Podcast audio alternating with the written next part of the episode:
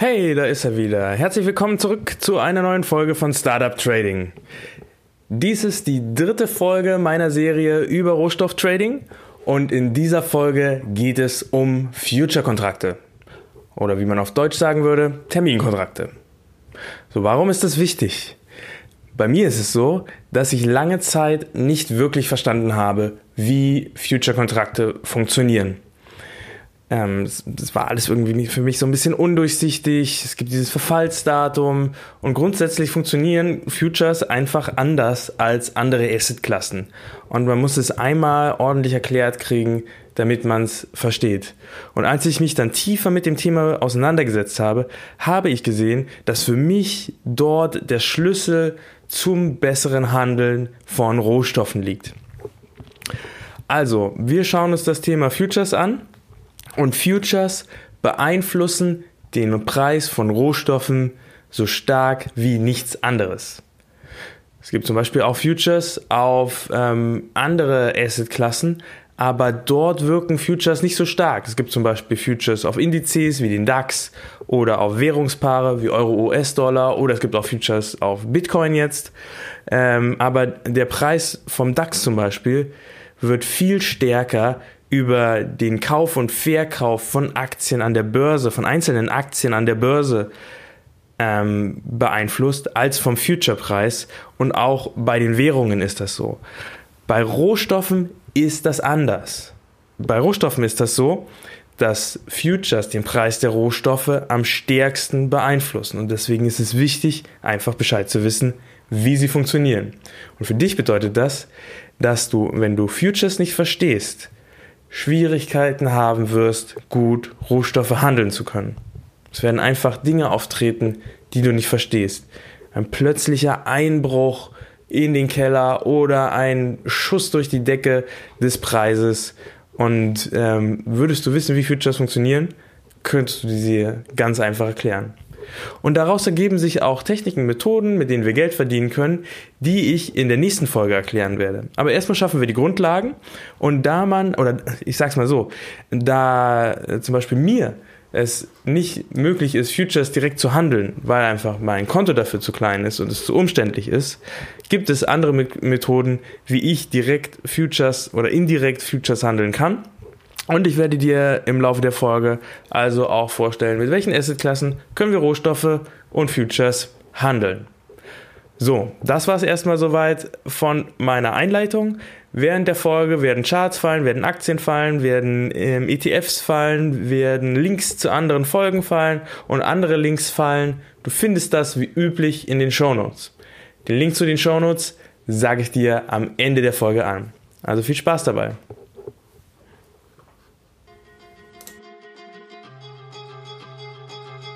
Willkommen bei Startup Trading, dein Podcast über Investieren, Trading und Finanzen. Mein Name ist Florian Günther. Folge mir und meinen Gästen und erfahre Hacks und Tipps, wie du erfolgreich und sicher an den Finanzmärkten operieren kannst.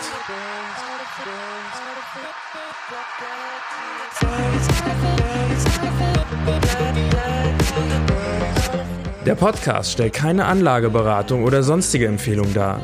Die dargestellten Analysen, Techniken und Methoden dienen ausschließlich Informationszwecken und stellen weder individuelle Anlageempfehlungen noch ein Angebot zum Kauf oder Verkauf von Finanzinstrumenten dar, sondern spiegeln lediglich meine oder die Meinung meiner Gäste wider. So, und jetzt schauen wir uns mal die Futures an. Ne? Was sind Futures? Oh mein Gott, die Folge geht schon eine Stunde und sieben Minuten. Das ist länger als gedacht. Okay, ich dachte, jetzt wäre ich noch nicht so weit, aber ich bin gerade im Flow. Ich mache einfach weiter. Gucken wir mal. Machen wir vielleicht zwei draus. Also Futures. Ähm, was ist ein Future? Ein Future ist im Prinzip ein, oder die deutsche Übersetzung ist ein Terminkontrakt. Und Future-Kontrakte sind sehr, sehr alt. Das äh, ist eine der, der ältesten Form des Börsenhandels überhaupt hat man wahrscheinlich schon im Mittelalter gemacht. Und der Terminmarkt, da ist es so, dass ähm, wir ähm, einen Vertrag heute abschließen für eine Lieferung des Rohstoffes in der Zukunft. Zum Beispiel, wir sagen, ich möchte ich bezahle heute Geld, bekomme die Lieferung dann aber im Juli oder so. Ne? Das, das wäre jetzt halt so, eine, so, eine, so, ein, so ein Terminmarkt. Ich mache mal, mach mal ein paar Beispiele, dass es ein bisschen sinnvoller wird. Ne? Hier mal ein Beispiel für einen Short Trade am Future-Markt. So, ein ähm, Maisproduzent kann seine Ernte bereits im Februar verkaufen, obwohl er erst im Herbst erntet. Das ist ein typisches Beispiel. Das ist ein Leerverkauf. Ne? Ähm, und der, der Maisproduzent hat einfach ähm, die, ähm, ja, das dringende Bedürfnis, sein Jahr zu planen. Er muss wissen, wie viel Geld verdiene ich mit dieser Maisernte, die ich da gerade ähm, ausgesät habe oder die, die, die ich dann noch aussehe, die noch nicht mal ausgesät ist wahrscheinlich. Ne? Im Februar hat er noch nicht ausgesät.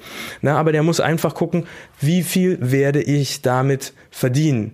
So, und dann geht er an den Future-Markt und sagt, ich ne, werde ungefähr 5000 Scheffel äh, Mais ähm, ernten. Ne?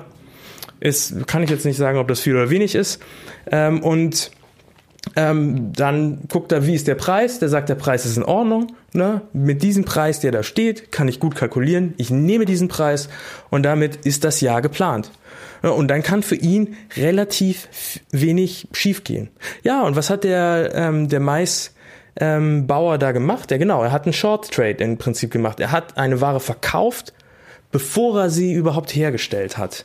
Na, also Short Trades sind nichts total Abnormales irgendwie, was die Finanzindustrie erfunden hat, sondern die Landwirtschaft hat den Short Trade eigentlich erfunden mit diesen ähm, Terminkontrakten. So, jetzt machen wir nochmal ein Beispiel für einen Long Trade. Ein, Rind, ein Rinderzüchter möchte wissen, wie viel er im neuen Jahr für sein Viehfutter ausgeben wird. Also kauft er von dem Bauern, den wir da gerade hatten, den Mais im Voraus und erhält damit Planungssicherheit. Er weiß genau, wie viel Mais brauche ich für meine Rindviecher dieses Jahr und er sieht den Preis dort, ähm, sagt, der Preis ist in Ordnung, mit dem kann ich planen, das ist nicht zu hoch, das ist nicht zu niedrig und er freut sich, dass er jetzt planen kann. Also was könnte passieren? Der Preis für Mais könnte an dem Tag, wo der Future dann ausgelöst wird, höher oder niedriger sein als das, was dann als zu dem Zeitpunkt, wo der Future gekauft wurde.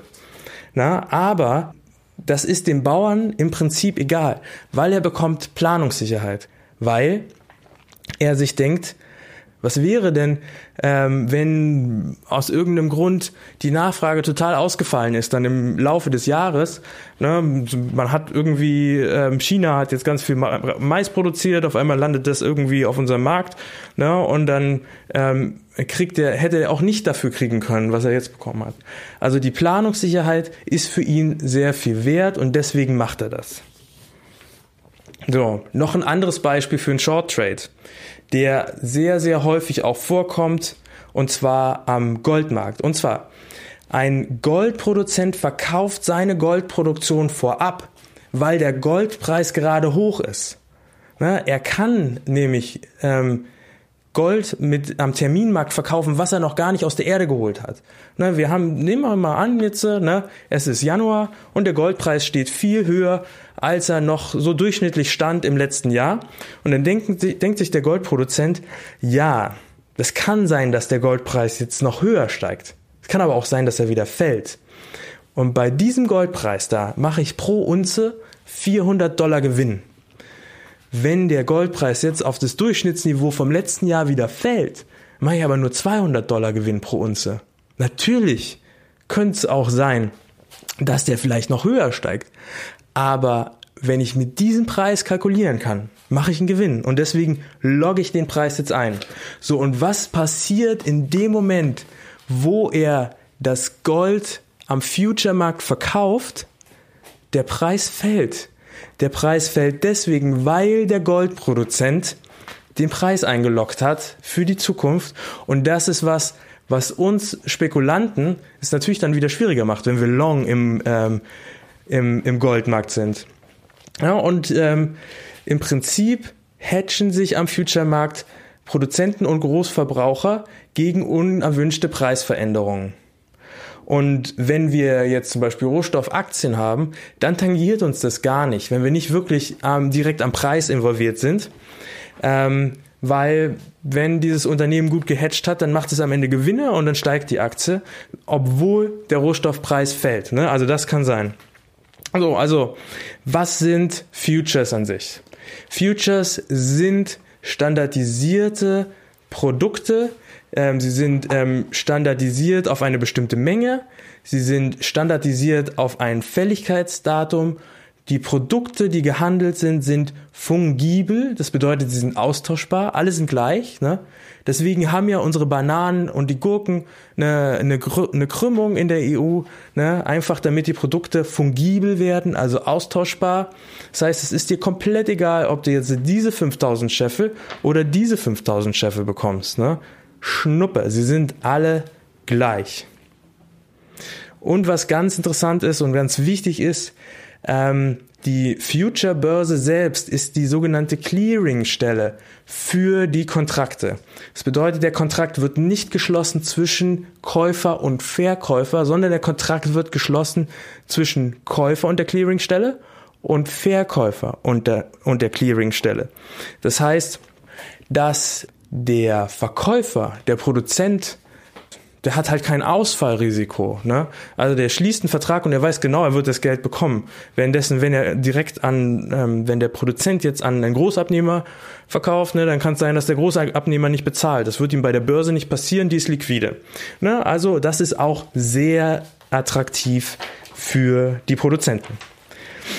So, und diese Future-Kontrakte, ne, wie der ganze Name Terminmarkt schon sagt, ähm, die haben halt einen ein Fälligkeitsdatum. Ne? Also das ist irgendwie fünf bis zwölf Mal im Jahr gibt es diese Fälligkeitsmonate und wenn die fällig werden, dann gibt es zwei Optionen. Entweder der Future ähm, wird ausgeliefert ne? und wenn du dann als, als Trader in einem Future-Kontrakt bist und du verpasst den Fälligkeitsmonat, dann kommen auf einmal LKWs und bringen dir 1000 Barrel Öl die kannst du dann in deiner Wohnung lagern. ähm, oder du machst etwas anderes. Ne? Du ähm, rollst den Kontrakt. Das heißt, du verkaufst ihn kurz vor Fälligkeitsdatum und kaufst dann einen neuen Kontrakt.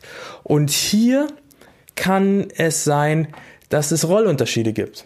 Es kann also sein, dass der neue Kontrakt günstiger ist als der alte Kontrakt.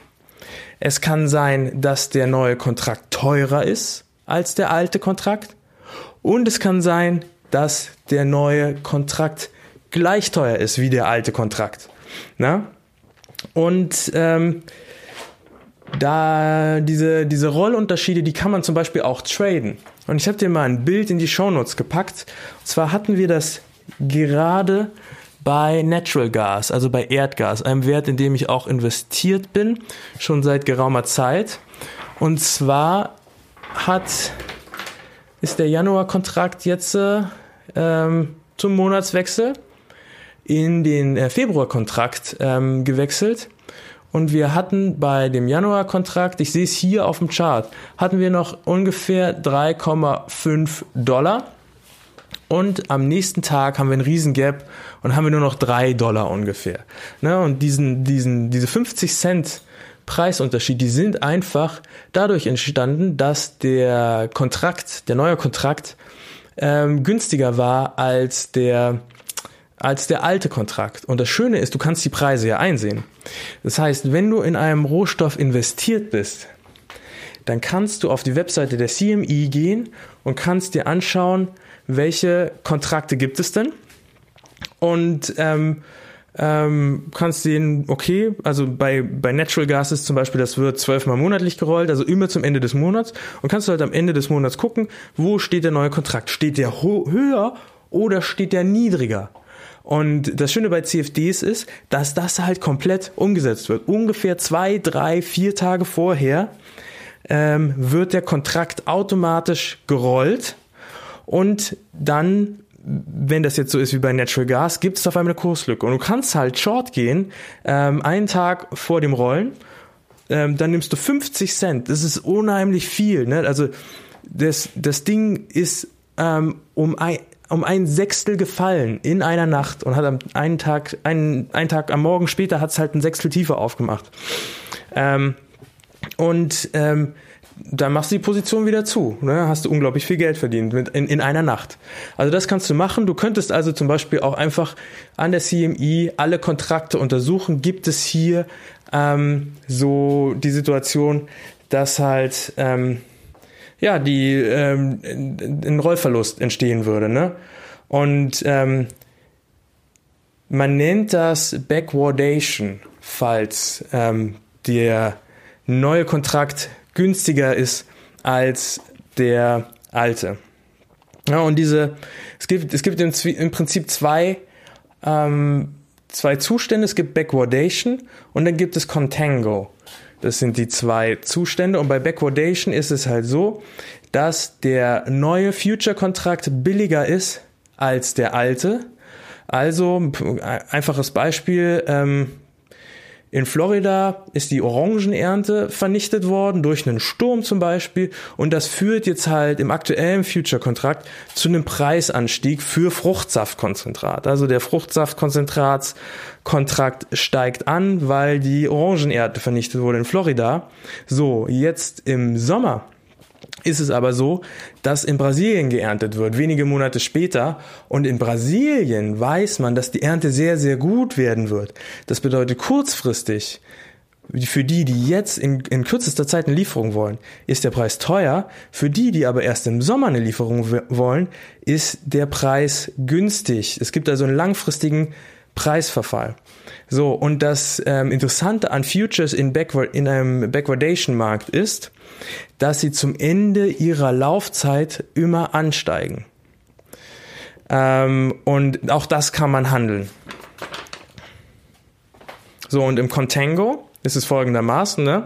Hier ist es so, dass ähm, die Future-Preise von ähm, von Kontrakt zu Kontrakt ansteigen. Und das ist im Prinzip auch der Standard.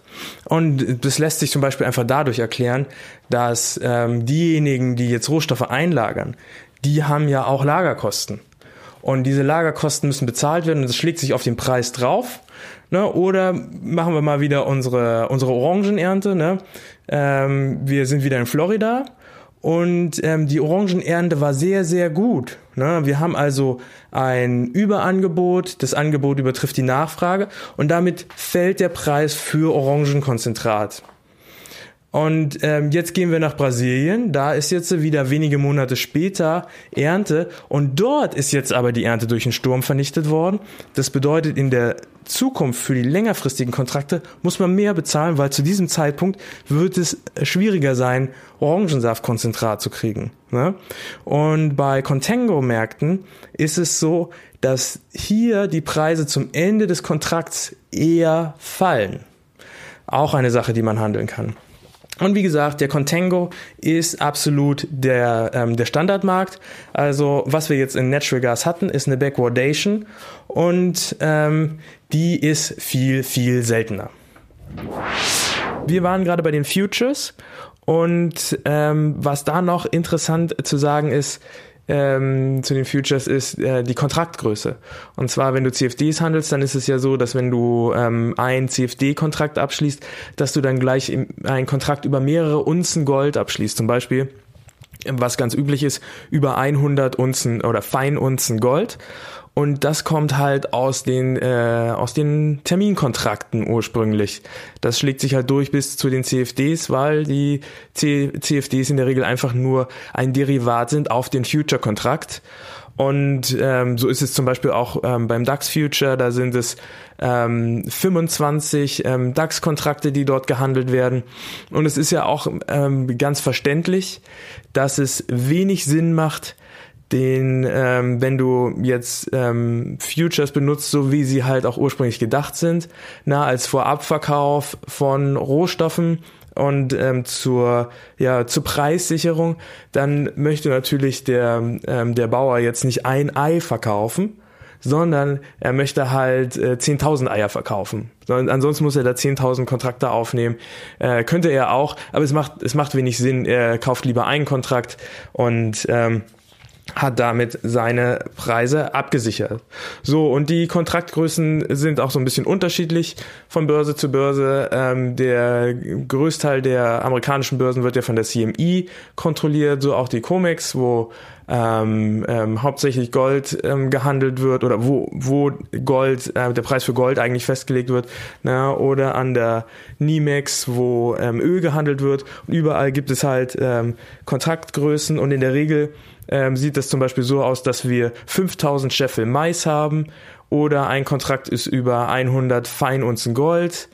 Bei Natural Gas, bei Erdgas sind es 10.000 MMBTU. Das ist äh, Million British Thermal Units. Ähm, bei Silber ist es dann wieder so, da haben wir 10.000 Feinunzen Silber. Ne? Bei Gold waren es noch 100 Feinunzen. Bei Kupfer ist es dann 10.000 Pfund Kupfer und bei ähm, WTI ist es ähm, 1000 Barrel Öl. So, also so sehen die Kontaktgrößen aus und das ähm, schlägt sich halt nieder bis auf unsere CFD-Kontrakte. Ist, glaube ich, ganz interessant zu verstehen, wo das ursprünglich herkommt.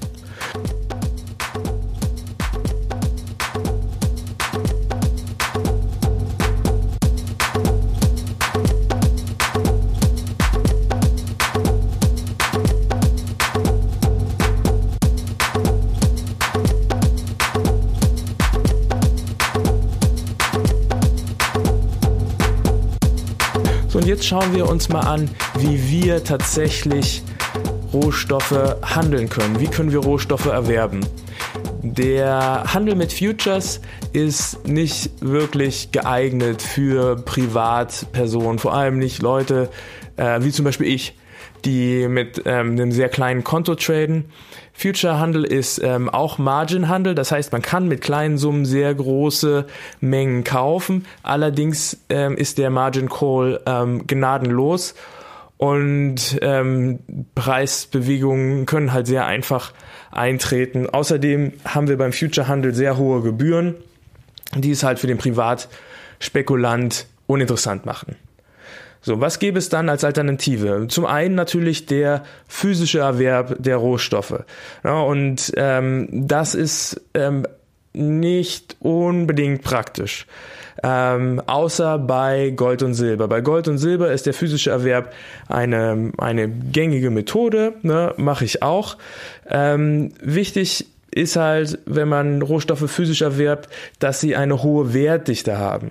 Na, jetzt ähm, so ein Beispiel bei äh, für 1000 ähm, Euro bekommst du halt ähm, schnell einfach mal eine, eine Tonne Kupfer geliefert. Ne? Das äh, lässt sich natürlich nicht so einfach im heimischen Safe aufbewahren oder Lithium will man auch nicht unbedingt zu Hause aufbewahren, das ist nämlich explosiv. Uran, ne, kann man sich auch denken, niemand möchte radioaktives Material zu Hause haben. Und dann ist natürlich die Anzahl der Rohstoffe, die man überhaupt zu Hause lagern kann, schon wirklich begrenzt. Ne? Und Lebendrinder wahrscheinlich auch nicht gerade der Art, die Art von Rohstoff, die man bei sich irgendwo im, im Wohnzimmer aufbewahrt. Ne? Also da sind wir dann schon relativ begrenzt. Gold, Silber, Platin vielleicht. Ne? Ähm, das, das wären noch Sachen, die man so aufbewahren kann. Ähm, wenn man dafür ein Schließfach ähm, sich mieten muss und ja, man nur geringe Mengen an physischen Rohstoffen hat, dann lohnt sich das im Prinzip auch nicht, weil einfach die Schließfachgebühren in der Regel die Rendite auffressen. Und auch ein Safe bei sich zu Hause zu installieren, ist nicht unbedingt risikofrei. Ähm, denn es gab immer mal wieder Gerüchte, dass die, ähm, die Typen, also die Handwerker, die die Safes installieren, die Adresse der Safe-Besitzer dann weitergeben an kriminelle Organisationen und es gab halt häufig Einbrüche, gerade da, wo gerade ein ähm, Safe eingebaut wurde. Also auch das kann gefährlich sein und ähm, wenn du jetzt einfach nur vorhast, ein paar Silber- und Goldmünzen bei dir zu Hause zu lagern ähm, für ähm, die Zombie-Apokalypse, dann ähm, ist es vielleicht auch ganz okay, die einfach nur irgendwo in der Wohnung zu verstecken, wo sie keiner findet. Ähm, wenn du jetzt natürlich mehrere tausend Euro da investierst, ähm, wäre doch angeraten, da in Schutz zu investieren. So, also ähm, der Erwerb von physischen Rohstoffen ist nicht immer praktisch. Ähm, aber es ist eine Option. Ähm, eine andere Option, die man hat, wären Zertifikate und Optionsscheine auf Rohstoffe zu kaufen. Und gerade bei den Zertifikaten hat man die größte Auswahl. Also alle gängigen Rohstoffe, die an Future-Börsen gehandelt werden, für die findet man in der Regel auch ein passendes Zertifikat. Ähm, und auch bei Optionsscheinen müsste das relativ gut aussehen. Ähm, bei Optionsscheinen muss man sich wirklich, muss man wirklich wissen, was man tut. Ähm, bei ähm, Zertifikaten, ja, hat man halt ähm, den Vorteil, des großen Angebots, aber ähm, zum Beispiel der Philipp Klimpmüller von HKCM bezeichnet ja auch ähm, Zertifikate als den Klärschlamm der Finanzindustrie und man könnte auch sagen, dass Optionsscheine eine zickende Zeitbombe sind, wenn man nicht wirklich weiß, wie man damit umgeht. Ähm, ich finde, du solltest da deine eigene Meinung dir bilden. Ich persönlich würde das nicht mit Zertifikaten machen aber wie gesagt, das große Angebot an Zertifikaten ist auf jeden Fall ein Vorteil. So, wie könnte man noch Rohstoffe handeln? Du kannst dir sicherlich vorstellen, was meine Empfehlung ist, und zwar CFDs. CFDs, also Contracts for Difference, dazu gibt es eine extra Folge, die werde ich dir in den Shownotes auch verlinken, auch die Folge zu Zertifikaten. Ähm, CFDs haben den Vorteil, dass wir im Prinzip indirekt den Future-Kontrakt handeln können. Also wir haben genau dieselbe Positionsgröße, wir machen Margin-Handel, aber wir kriegen das alles viel günstiger und viel direkter ohne Verzögerung. Und wir haben nicht das Risiko, dass wenn wir einen Fehler machen, wir auf einmal ähm, 20 Tonnen Kupfer vor der Haustür stehen haben, weil CFDs, diese CFDs werden je nachdem, was für ein Broker das ist, also bei AvaTrade ist es ähm, so, dass die ähm, zum Ende des Future-Kontrakts immer gerollt werden. Und ähm, bei anderen Brokern ist es halt so, dass die automatisch geschlossen werden und man muss sie selber rollen. Aber man ist sehr, sehr dicht am Future dran und es gibt kein anderes Finanzprodukt, was einem Privatinvestor das ermöglicht. Es gibt keine Zertifikatbedingungen, der Hebel ist frei einstellbar, es gibt eine 1 zu 1 Partizipation an der Bewegung, ganz anders als bei, bei Zertifikaten. Ja, und ähm, es gibt geringe Swaps, die es langfristig haltbar machen oder handelbar machen. Also gut, auf die geringen Swaps muss man achten, also auf die Finanzierungskosten der CFDs. Ähm, da solltest du unbedingt mal schauen, wie da so die Prozentsätze sind von deinem Broker. Bei mir bei AvaTrade ist es ähm, ziemlich günstig. Ich gehe auf diese Sache aber gleich nochmal ein bisschen genauer, ähm, genauer ein damit du da die Möglichkeit hast zu vergleichen. Ich ähm, habe auch einen eigenen Broker-Vergleich, den ich auch in die Shownotes packe. Ähm, wer weiß, wie das sich in, in, in, ein paar Monaten und Jahren darstellt, falls du die Folge in der Zukunft hörst, ähm, dann äh, kann es auch sein, dass ich einfach meine Meinung vielleicht äh, geändert habe oder einen anderen, besseren Broker inzwischen habe. Also ich habe auch kein Problem, den Broker zu wechseln, wenn ich sehe, ähm, die Bedingungen sind einfach für mich zu negativ. Das habe ich ja jetzt auch gerade gemacht. Bin halt für die Kryptos zu eToro gegangen. Und ähm, gerade mit den Rohstoffen bleibe ich bei Ava, weil das Angebot gut ist und die Swaps niedrig und ähm, die Spreads ebenfalls. Ähm, und bei, bei Ava habe ich halt Kupfer, Gold, Silber, Kakao, Kaffee, Baumwolle, Palladium, Platin, Zucker, Mais, Soja, Weizen, Diesel, Heizöl, Erdgas und WTI und Brent, also die zwei ähm, Ölsorten aus der Nordsee und aus Texas. Okay, eine weitere Möglichkeit, wie du partizipieren kannst an den Rohstoffpreisen, sind Rohstoffaktien. Ähm, Rohstoffaktien haben Nachteile und haben Vorteile gegenüber dem direkten Preis. Fangen wir mal in umgekehrter Reihenfolge mit den Nachteilen an.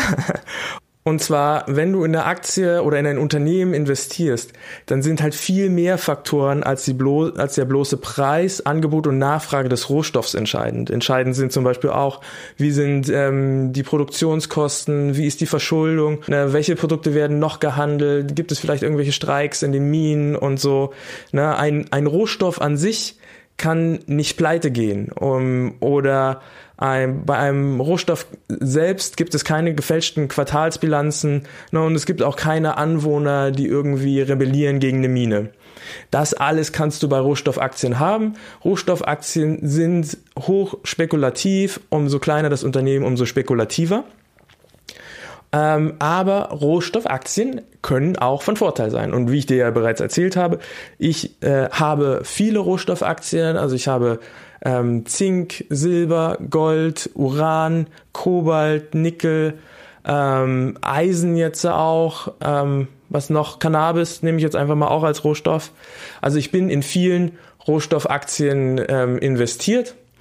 Also es gibt Vorteile auf jeden Fall für Rohstoffaktien. Und eine, ein, ganz simpler Vorteil, ein ganz simpler Vorteil ist, du kaufst eine Aktie und danach verursacht sie dir keine Kosten mehr. Und das gibt es bei keinem anderen Finanzprodukt.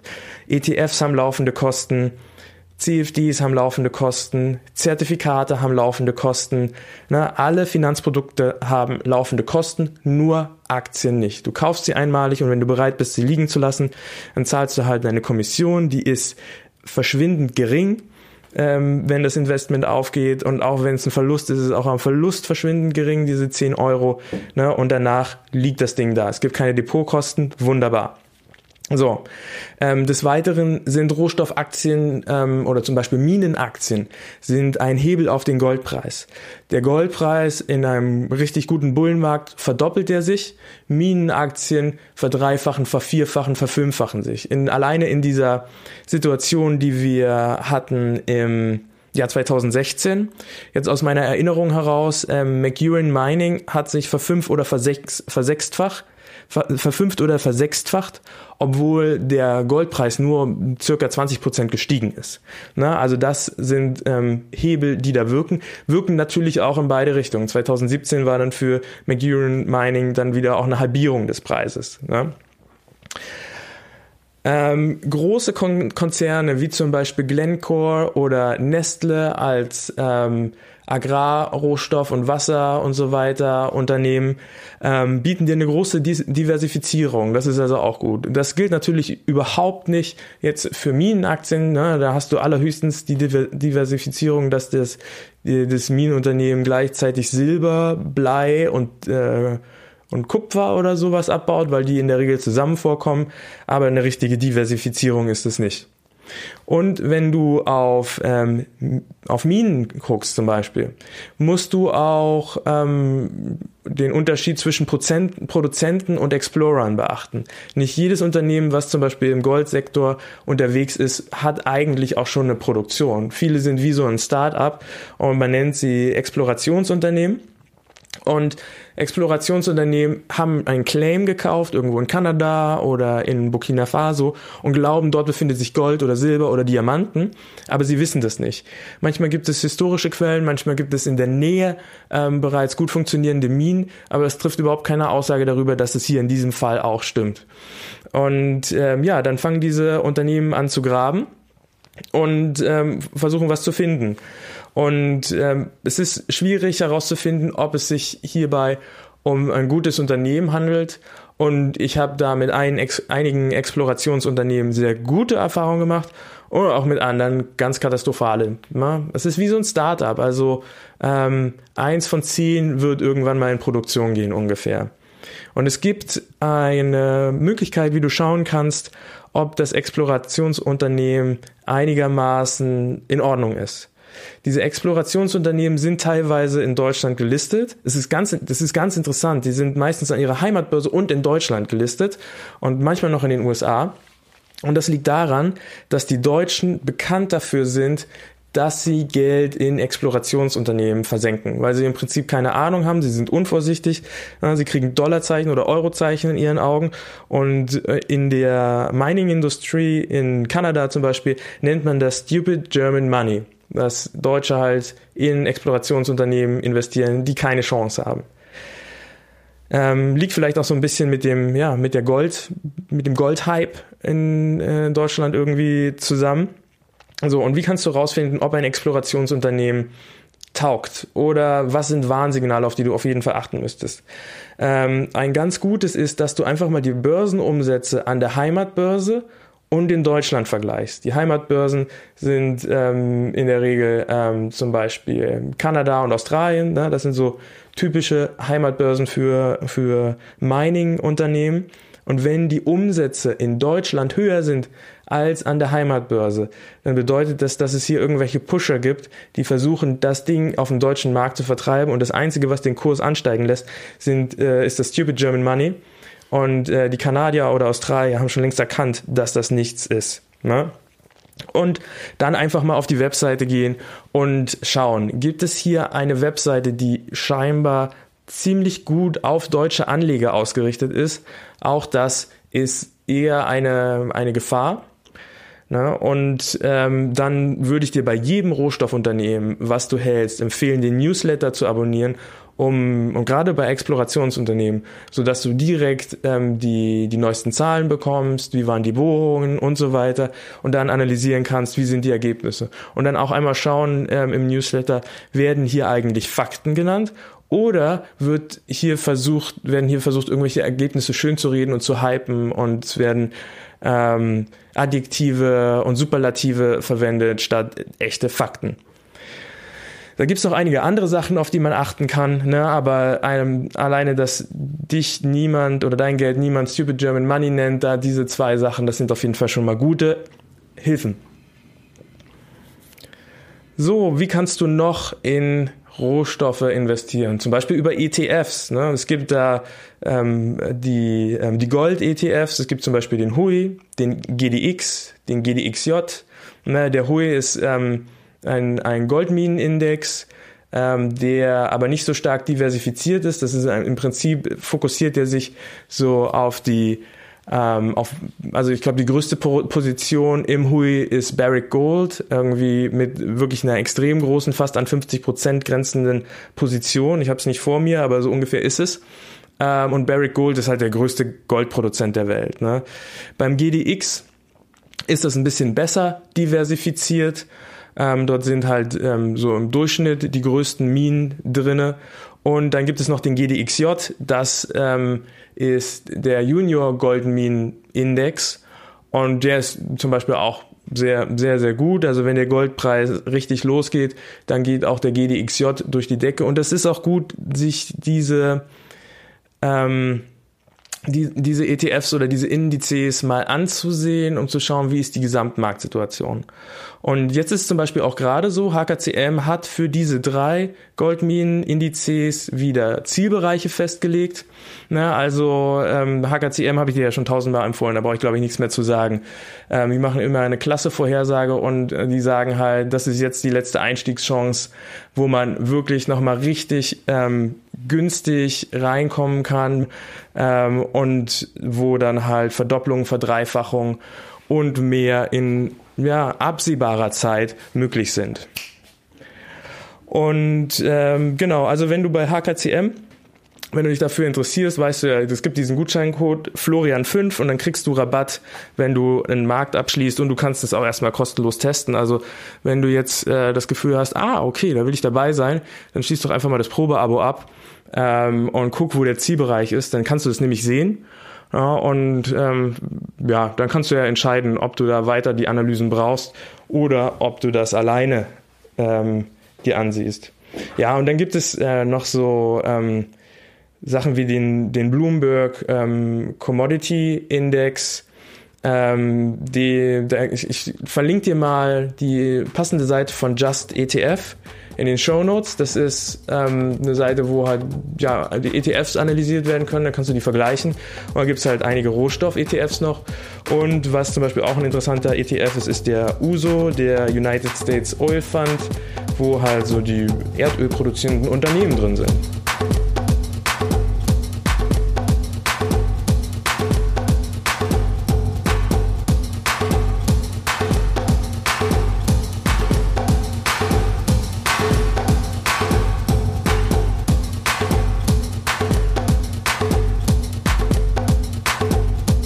Dann schauen wir uns mal den COT-Report an. Der COT-Report wird von der CFTC erstellt und das ist die amerikanische Aufsichtsbehörde für Futurehandel. Und die Webseite von der CFTC ist ähm, wirklich lesenswert. Die haben zum Beispiel auch einen Podcast, ähm, wo sie sich darüber unterhalten, wie die Regularien sind und so weiter, wie die Zukunft der Rohstoffe ist. Und ähm, die regulieren zum Beispiel auch den Bit Bitcoin Future natürlich und so weiter. Also ähm, sehr, sehr, sehr ähm, interessant. Ne? Und äh, Future-Handel gibt es natürlich auch für den, für, für den Dow Jones, für den Nasdaq und so weiter. Ähm, und also da, da lohnt es sich auf jeden Fall mal vorbeizuschauen. Ich verlinke das in den Show Notes. Und ähm, den COT-Report selbst kannst du zum Beispiel auf der Seite der CME ähm, dir ansehen oder du kannst ihn dir bei Guidance ansehen, da gibt es ein Widget dazu, ebenfalls ganz gut. Und ähm, Finanzen 100 bietet auch einen Dienst an, wo der COT-Report analysiert wird. Das ist auch gar nicht unhilfreich, weil so einfach erschließt sich der COT-Report nicht. Und ähm, auch ich gucke da bei vielen ähm, Parametern, die es da gibt, wie so ein Schwein ins Uhrwerk. Aber so ein paar einfache Sachen kann man schon absehen. Ich würde dir auf jeden Fall empfehlen, wenn du einen, ähm, einen Rohstoff handelst, na, also wenn du jetzt zum Beispiel dich entscheidest, ähm, Mais oder Erdöl oder Gold und so weiter zu handeln, dass du dir dann einmal wöchentlich den COT-Report reinziehst für deinen Rohstoff. Und ähm, der erscheint immer freitags. Ist also relativ aktuell und ähm, für, für langfristige Investitionsentscheidungen ist der nicht so gut zu gebrauchen, finde ich. Aber für kurzfristige, von Woche zu Woche, ist er sehr ausschlaggebend und vor allem kannst du über den, C, C, über den äh, COT-Report ähm, Wendepunkte im Markt erkennen. So, einfach mal ähm, so ein Beispiel. Oder nee, ich erzähle kurz mal, wer ist denn da eigentlich ähm, Wer, wird denn, wer muss denn da Report machen beim COT-Report? Ne, es ist einfach ein Aufsichtsinstrument, wo verschiedene Gruppen von Future-Händlern ähm, Report machen müssen, wie viele Long-Positionen, wie viele Short-Positionen haben sie. Und ähm, die werden dann nochmal ähm, einkategorisiert in verschiedene Gruppen. Ne, ganz ähm, einfach zum Beispiel die Commercials. Commercials sind halt ähm, die für die der Future-Handel eigentlich gemacht ist. Ähm, die, die Commercials sind halt kommerzielle Händler, die direkt an dem Underlying ein wirtschaftliches Interesse haben und nicht einfach nur an der Preis, ähm, am Preisunterschied. Ne? Also das sind halt Leute, die ihre Preisrisiken absichern wollen, die Warenlieferungen bestellen, also Rohstoffproduzenten und Großabnehmer. So, und dann gibt es die Spekulanten, wie dich und mich. Und wir haben halt ähm, nicht daran Interesse, dass uns eine Tonne Kupfer vor die Haustür gestellt wird, sondern wir wollen einfach nur an der Preisdifferenz ähm, ähm, partizipieren. Ne? Und ähm, da gibt es dann auch noch, also die Spekulanten werden auch Non-Commercials genannt. Ne? Und hier gibt es halt einen Unterschied zwischen den großen und den kleinen und dann gibt es die Hedgefonds ähm, und dann gibt es die kleinen Spekulanten und so weiter und das kannst du dort alles sehen. Ja? Und ähm, das Interessante ist, diese, diese kleinen Spekulanten, denen wird ja ähm, häufig vorgeworfen, dass ähm, sie unmoralisch handeln. Aber die haben eine wichtige Aufgabe in diesem Markt, sonst wären sie nicht zugelassen zu diesem Markt. Und zwar haben sie die Aufgabe, Liquidität für den Markt herzustellen. Ja, sie ähm, fungieren quasi als, als Zwischenhändler, damit es ausreichend Angebot und Nachfrage gibt und ähm, die Angebots- und Nachfragedefizite ausgeglichen werden. So kann es zum Beispiel einem Commercial passieren, wenn der, wenn der Goldpreis sehr hoch ist, ja, also ein Minenbetreiber, dann möchte der jetzt gerade sein, gerne seinen Preis hatchen, aber es tritt überhaupt kein Käufer auf, weil keiner hat Bock, Gold jetzt für diesen hohen Preis zu kaufen. Der einzige, der am Ende dann als Gegenpartei auftreten kann, sind dann halt Spekulanten.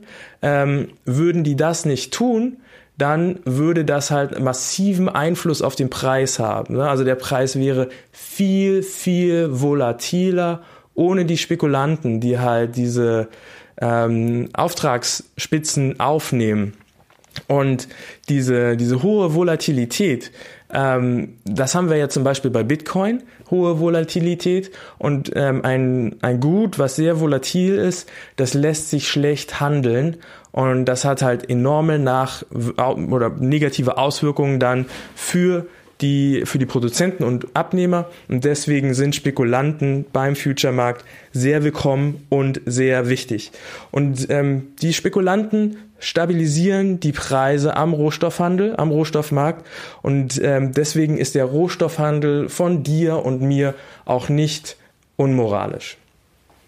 Man muss natürlich gucken, wenn ähm, wir jetzt ähm, feststellen, dass es hier eindeutig eine, ja, eine äh, Preisübertreibung gibt bei Lebensmitteln und in den Nachrichten schon darüber gesprochen wird, äh, was für katastrophale Auswirkungen das hat, dann müssen wir als Spekulanten natürlich auch unserer Verantwortung gerecht werden und dürfen da nicht dann sagen, okay, jetzt gehe ich hier nochmal long und nochmal long, ja. Oder wenn ähm, Preise ähm, bereits irgendwie im, im Boden sind und das heißt, es werden Unternehmen geschlossen, irgendwie ähm, Kakaobauern ähm, müssen verhungern, dann müssen wir hier nicht short gehen. Das ist natürlich klar. Aber diese Extreme kommen selten vor. So, jetzt mal ein Beispiel für, wie man den COT-Report ähm, nutzen kann. Stell dir mal Folgendes vor. Ähm, der, der Rohstoff-Future ähm, für ähm, Kupfer zum Beispiel ne, ist wochenlang pausenlos gestiegen und ähm, die Spekulanten waren die ganze Zeit netto long. Also sie haben mehr Long-Positionen gehabt, weitaus mehr Long-Positionen als Short-Positionen. Und jetzt siehst du beim COT-Report auf einmal, dass es hier zu einer Veränderung kommt. Die Netto-Long-Positionen werden ähm, reduziert und ähm, es könnte sogar sein, dass die, dass die Spekulanten fast netto short sind oder sie gehen sogar radikal netto short. Das ist ein Indiz dafür, dass wir hier einen Wendepunkt im Markt erreicht haben.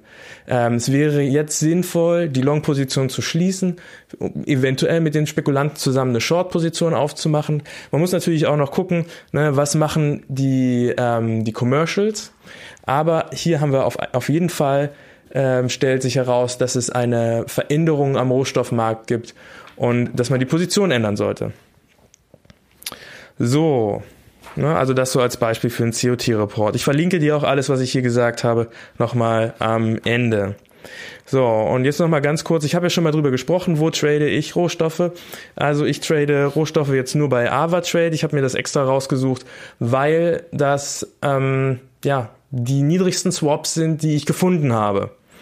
Ähm, wenn du ähm, mir einen Tipp geben kannst, wo ich noch niedrigere Swaps finde für Rohstoffe und ein großes Angebot und so weiter und du bist zufrieden mit deinem Broker, dann reich mir das ruhig weiter. Du kannst mir eine E-Mail schreiben unter info at tradingpodcast.net oder du kommentierst einfach unter der Folge ne, auf tradingpodcast.net und ähm, dann ähm, ja bin ich ich bin sehr offen und wie gesagt ich teste dann gerne auch mal einen anderen Broker also ich bin ähm, da relativ liquide und kann auch einfach mal nochmal Geld in ein drittes ähm, ähm, Brokerage-Konto bringen, um zu testen, wie das dort abläuft. Und dann kann ich hier im Podcast auch darüber berichten.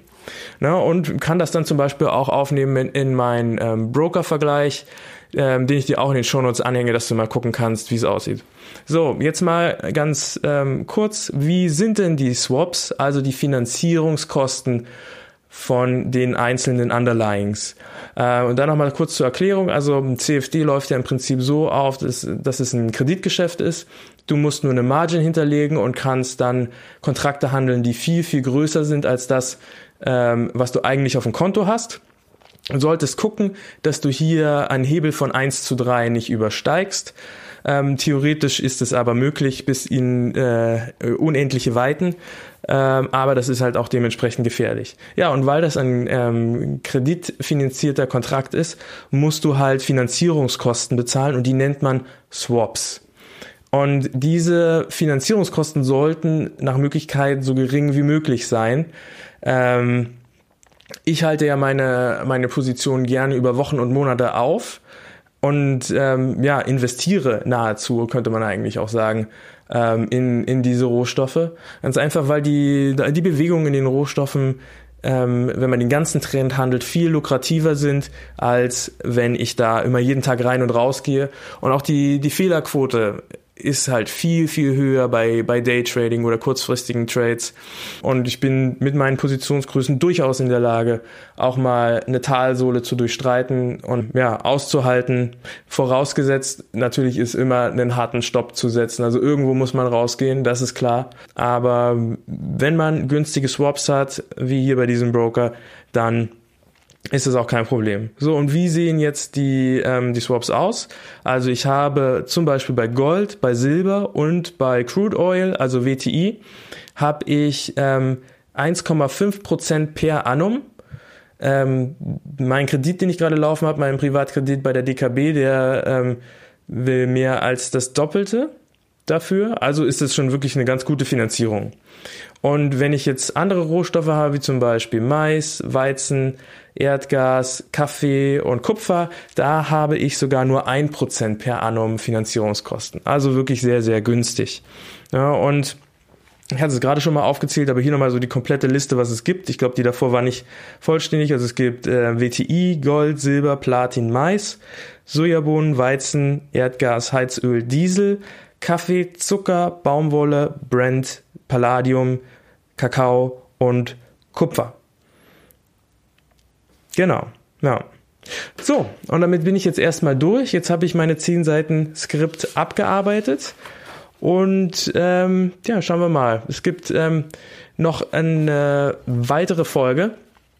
Und zwar möchte ich mit dir mal besprechen, mit welchen Indikatoren du deine Rohstofftrades noch unterstützen kannst.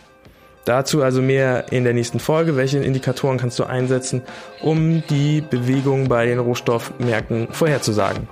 Bis dahin, wenn dir die Folge gefallen hat, dann würde ich mich super freuen, wenn du äh, mir eine 5-Sterne-Bewertung bei iTunes geben könntest. Dankeschön. Bis dann. Ciao, ciao.